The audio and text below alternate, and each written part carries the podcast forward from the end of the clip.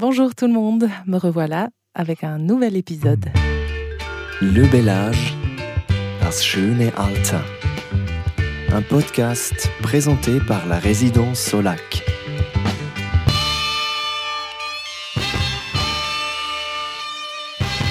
Pour cette interview, je suis allée à Berne, à Alzheimer, Suisse.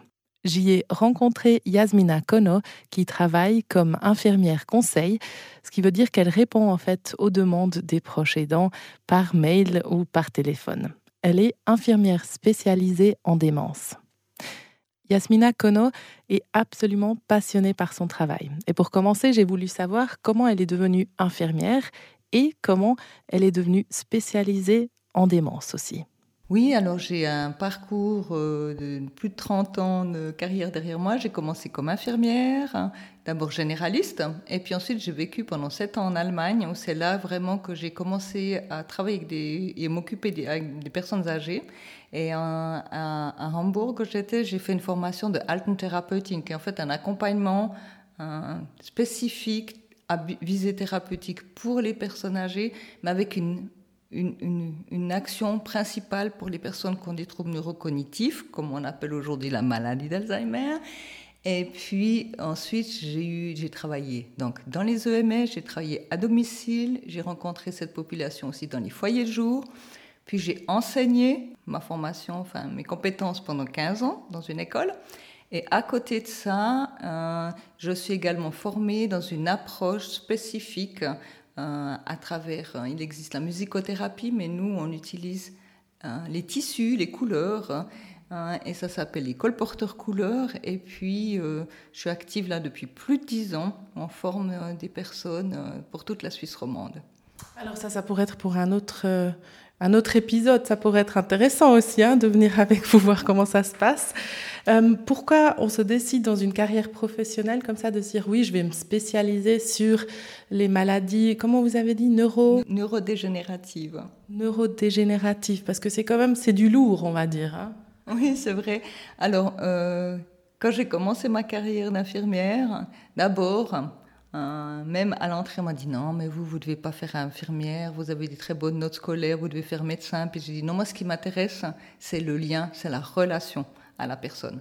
Alors évidemment, j'ai commencé euh, un petit peu aussi dans les choses très techniques, hein, parce que quand on a 20 ans, on a beaucoup d'énergie, j'aimais bien les tuyaux partout, les urgences, tout ça.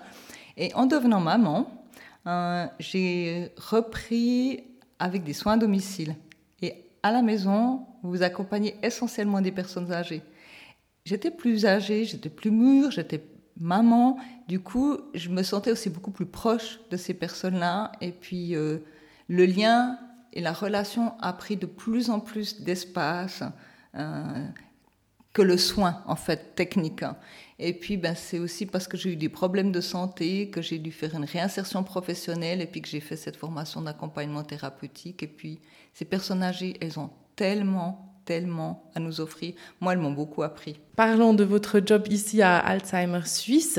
Tout d'abord, si une fois j'ai déjà une spécialiste devant moi, j'ai remarqué que je suis pas la seule. Hein. Mhm. Les gens savent pas vraiment la différence entre la démence et Alzheimer.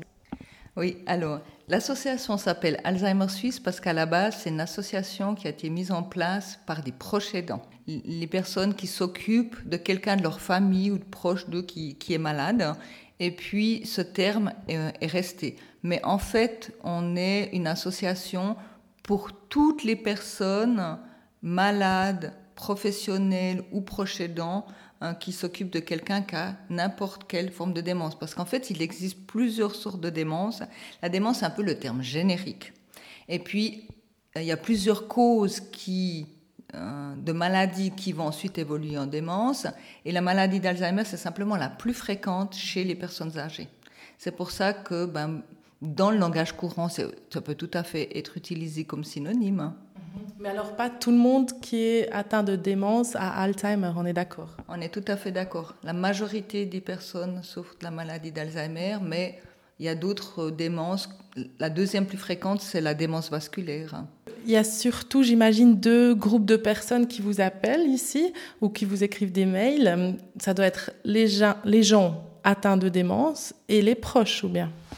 Alors, c'est essentiellement euh, les proches. Les gens atteints de démence, En fait, c'est 1% des personnes qui nous contactent, des, des, gens atteints de démence. Et puis j'ai regardé aussi les chiffres.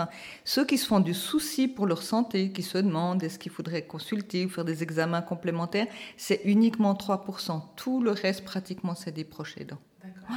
Bah alors, parlons peut-être d'abord du plus petit groupe, puis après on se prendra plus de temps de, de, parler du grand groupe, donc les personnes euh, malades. Quels sont les sujets qui sont le plus discutés, ou peut-être les personnes qui ont peur d'être malades? Alors, les personnes malades, quand elles nous appellent, c'est pas toujours facile de savoir qu'est-ce qu'elles désirent, parce qu'il y a souvent déjà des troubles du langage. Donc, parfois, leur demande est incohérente. Euh, et on est surtout là pour les écouter, pour accueillir. Et puis, ben, voilà, moi comme mes collègues, parce qu'on est, on est trois infirmières ici au service conseil, on est aussi formés à des techniques de communication spécifiques. Et puis, on fait euh, voilà, de l'écoute active, de l'empathie. Et même si on comprend pas la demande de manière intellectuelle de la personne, on l'accueille dans ce qu'elle est en train de vivre. Euh, pour ceux qui peuvent encore s'exprimer de manière très cohérente, c'est essentiellement les jeunes malades.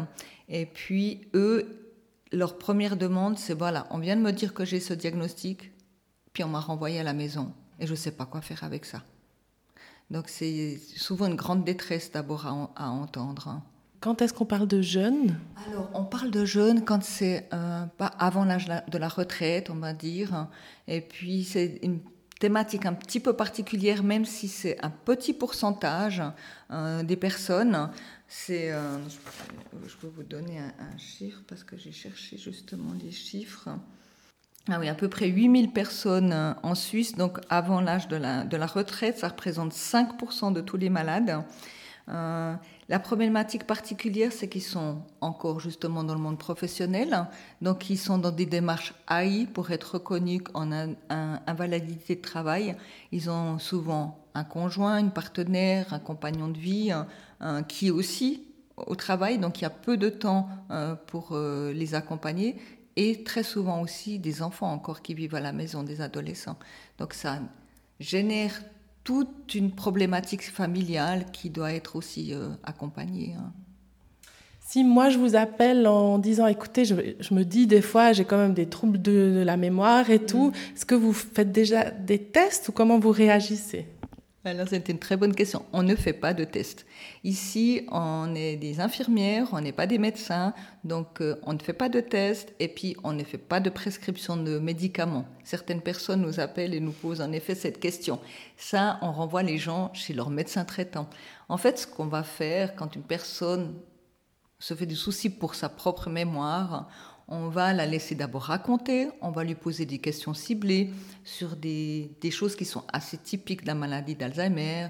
Euh, on va lui demander si, euh, par exemple, ça lui est arrivé une fois de faire la cuisine et de plus savoir comment faire la recette de son repas. On va lui demander si elle a des difficultés ou elle a remarqué qu'elle a des difficultés, par exemple, à remplir sa, déclaration d'impôt. Euh, et puis, on va aussi lui demander si dans son entourage, il y a des personnes qui l'ont rendue attentive au fait qu'il n'y avait pas seulement des pertes de mémoire, mais d'autres difficultés liées à son quotidien. Et généralement, les gens qui se font du souci, c'est pas les malades, parce que euh, les malades généralement ils se rendent pas compte qu'ils ont cette perte. Et ce qui est aussi important de dire aux personnes âgées qui nous écoutent, c'est que oui, la mémoire, elle est atteinte avec l'âge, parce que c'est, on a des problèmes d'attention. Donc on doit être plus on est attentif à ce qu'on fait, où on pose les choses, mieux sera notre mémoire. Alors que la maladie d'Alzheimer, c'est une maladie du cerveau. Et puis ça, c'est pas une histoire d'attention. Mm-hmm. Alors parlons maintenant des proches, comme c'est vraiment euh, la plus grande partie des gens qui vous appellent, c'est les proches. Quels sont là les sujets les plus discutés au téléphone? Alors tout d'abord, j'aimerais dire que les proches qui nous appellent, c'est essentiellement les, euh, les enfants ou les beaux enfants. Mhm. Donc notre client typique, c'est la fille ou la belle-fille, parce que 70% de nos appels, c'est quand même des femmes. Et puis, euh, leur demande particulière, c'est comment est-ce que je peux faire pour accompagner mon proche malade, mon papa, mon mari, voilà, quelle que soit la personne qui est proche d'eux, parce qu'ils ont essayé plein de choses, ils arrivent, ils n'ont plus de ressources, ils n'ont plus d'idées, souvent ils sont épuisés et ils sont face à une personne malade qui refuse de l'aide. Et ça, c'est vraiment une grande thématique. Alors là-dedans, il y a plein, plein, plein de choses. Ça peut être euh, comment lui dire, comment lui faire comprendre, comment l'amener chez le médecin, euh, comment euh, lui faire accepter l'ergothérapie, comment l'occuper parce qu'il est toujours derrière moi quand je cuisine. et puis moi, j'ai plus d'espace. Est-ce que je peux sortir une journée puis le laisser tout seul, etc. Donc tout ce qui concerne l'accompagnement, c'est un énorme sujet de discussion. Euh, le, deuxième thème qui est très demandé, c'est des recherches d'informations, des adresses hein, ou des offres spécifiques. Des adresses, ça peut être où est-ce qu'il y a un foyer de jour presque chez moi, ou même certains ne savent pas que les foyers de jour existent, euh, mais un foyer de jour ou justement une institution spécifique, donc avec des personnels formés, une unité spécialisée Alzheimer, ou ça peut être une recherche ben, de, soins à domicile, de, de, psychiatrie, de, d'offres. Euh, ben, je suis épuisée, qu'est-ce qu'il existe comme offre? Ben, On propose évidemment aussi toutes les offres d'Alzheimer Suisse. Et la plus demandée est celle qui est vraiment qui accompagne les proches aidants pendant tout le processus de la maladie, c'est les groupes de proches de parole. Donc il y en a dans tous les cantons, il y en a même plusieurs par canton. Hein.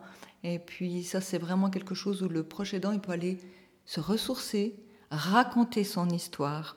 Parce que souvent aussi, ce qu'ils nous disent, c'est que je ne sais pas à qui en parler. Par exemple, ma sœur, elle vient voir, je sais pas, notre maman euh, une ou deux fois par année. Elle trouve que j'exagère. Elle me dit ah mais non, c'est pas si compliqué. Mais elle se rend pas compte ce que c'est d'être, de, s'occuper de quelqu'un 24 heures sur 24, hein.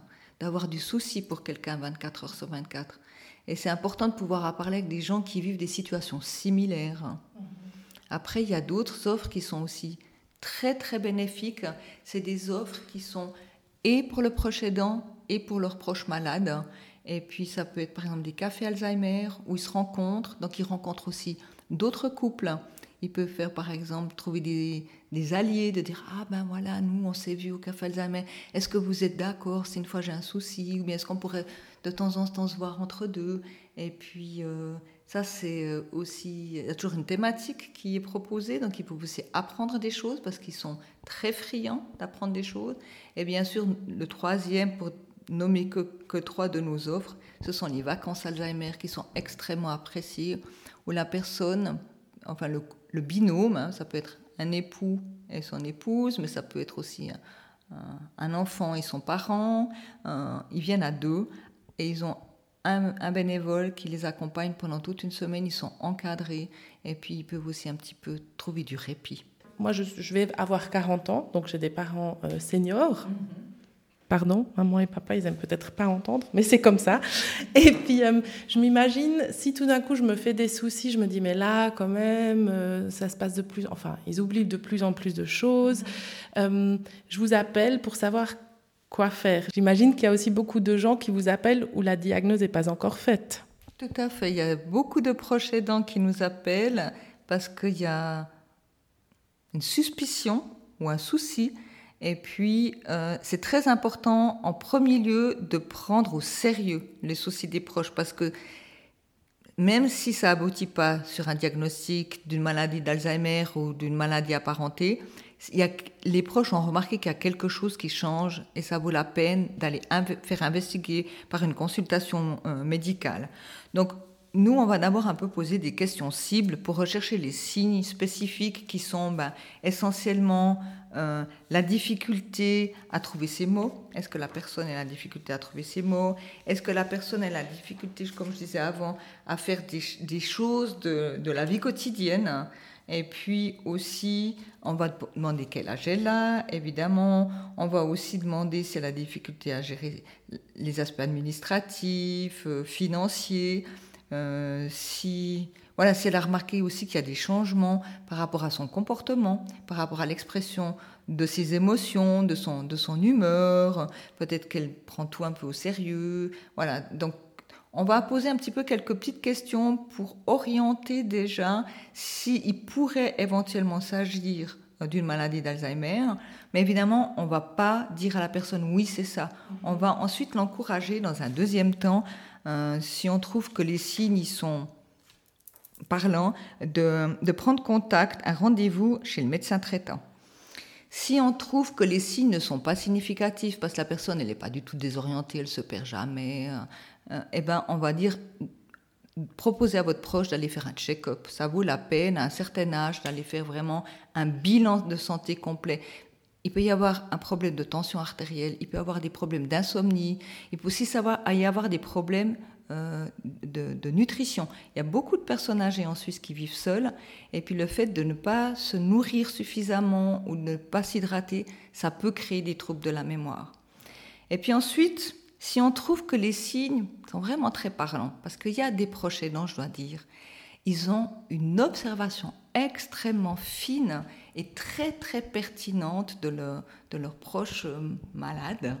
Hein. Et puis là, on, on, leur propose, parce que nous, on n'impose rien, on travaille avec le concept de l'empowerment, c'est-à-dire c'est la personne qui ensuite choisit ce qu'elle va faire avec les propositions qu'on lui donne. On lui propose de noter ça et puis de le dire au médecin traitant en lui demandant de garder la confidentialité. Parce que ce qui se passe très souvent, et ça pour moi c'est vraiment quelque chose d'important à dire parce que c'est très très classique. Hein. Euh, la personne malade ou supposée malade, elle va chez le médecin traitant, les médecins ils ont quoi 10 minutes à peu près par patient, maximum 20 le médecin va lui dire Est-ce que tout va bien? Oui, oui. Est-ce que vous avez des difficultés à la conduite ou bien pour faire. La personne, comme elle est dans ce qu'on appelle le déni de sa maladie, elle va dire Ah, mais moi, j'ai aucun problème. Puis le médecin, il ne peut pas évaluer en 10 minutes quelles sont les difficultés rencontrées sur le quotidien. C'est pour ça que c'est important que le proche, il donne son point de vue de la réalité. Et à ce moment-là, le médecin, il va être attentif, puis il peut proposer de faire les premiers tests cognitifs. Donc, on va demander à personne est-ce que vous savez quel jour on est? On va lui demander de, retenir quelques mots. Enfin, c'est des petits tests un petit peu comme ça, standard. Puis ensuite, si les tests ils sont pas très bons, ou bien s'il n'est pas très sûr de ce qui se passe, il va envoyer, on va proposer à personne d'aller vers un spécialiste. Ça peut être un neurologue, un psychiatre ou une clinique de la mémoire euh, qui en a dans, la plupart, dans tous les cantons et dans les hôpitaux universitaires. Mais alors, on a le droit, comme proche, de, derrière le dos de la personne, je dis ça un peu, un peu méchamment, mais d'aller parler au docteur. Oui, on a le droit parce qu'en fait, les médecins, ils, peuvent aussi facturer euh, des consultations famille. Hein, et puis, donc, euh, c'est dans la pose de diagnostic, de toute manière, de toutes les démences, il y a un entretien avec les familles parce que ce sont les familles qui observent les changements. Alors évidemment, pour le proche, d'aller faire des choses un petit peu derrière le dos de la personne, c'est inconfortable. Et ça commence par la pose du diagnostic, mais ça va durer tout au long de la maladie, où il faut trouver la juste posture euh, et se dire, en fait, je ne sais pas vraiment que je le fais derrière son dos, mais se dire, je le fais pour son bien, parce que mon proche, il est plus capable de prendre ses décisions, où il est plus capable de comprendre que sa maladie, elle a des impacts qui pourraient être ensuite néfastes si moi je fais rien. Par exemple, euh, s'il n'y a pas de pose de diagnostic et que on, laisse faire pendant des années et puis que le proche s'occupe avec bienveillance et amour de son proche malade, il y a un moment donné où la personne malade, elle n'aura plus sa capacité de discernement.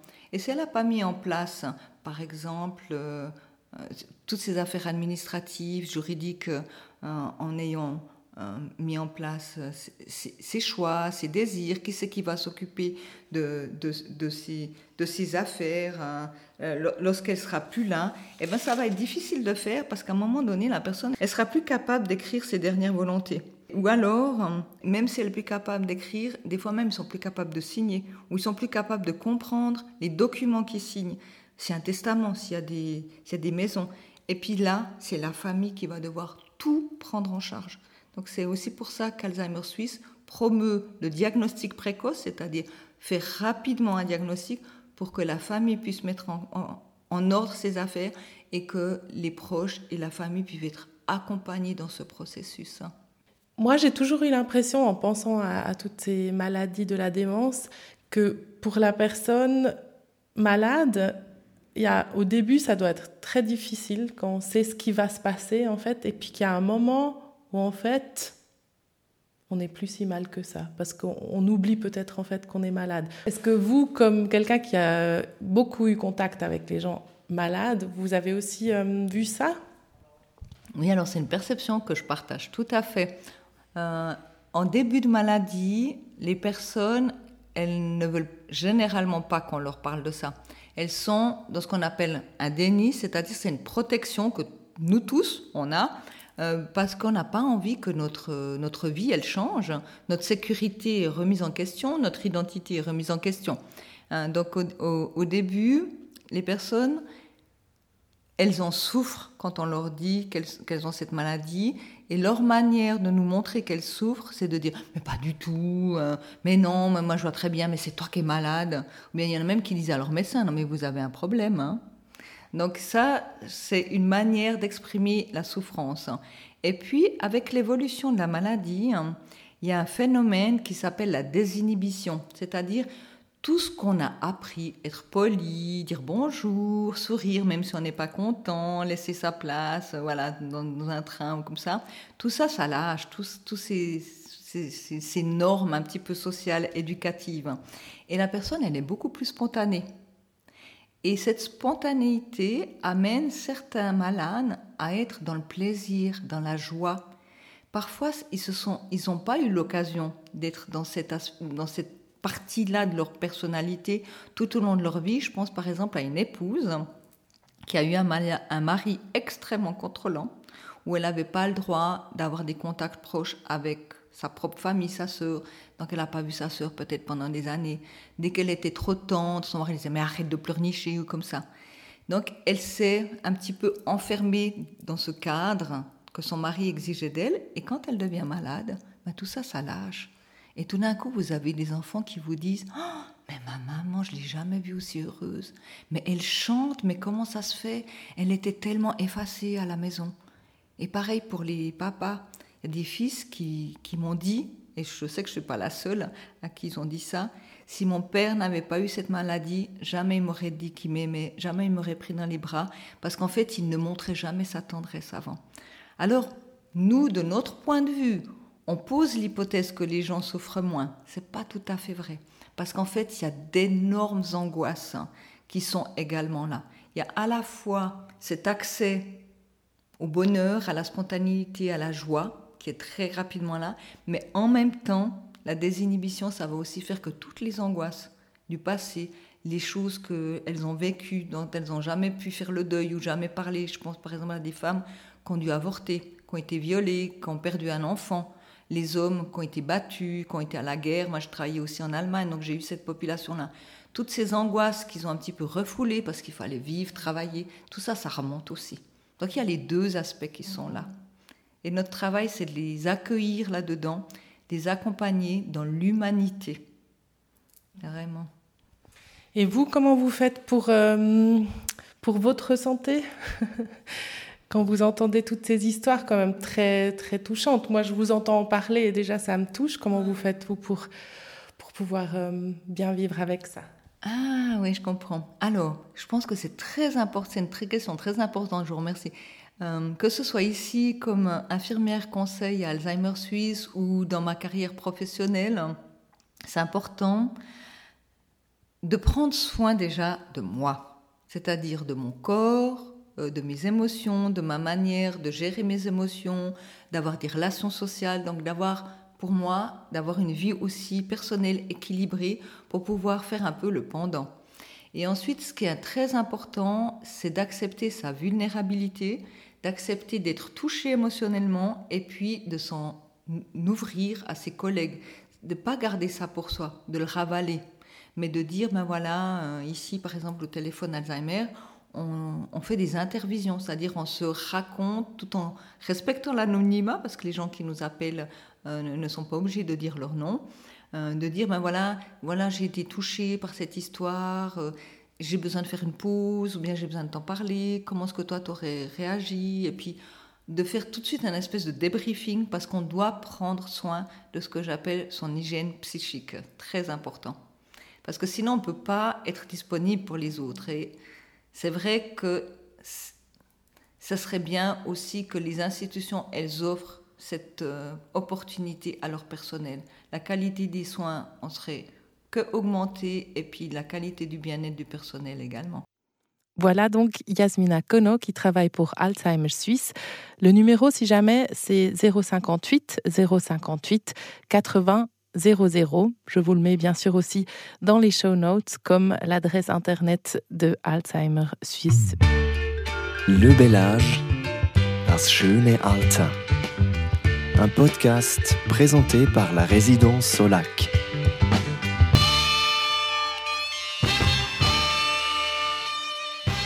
Merci beaucoup à tout le monde pour l'écoute, bien sûr, et à dans deux semaines.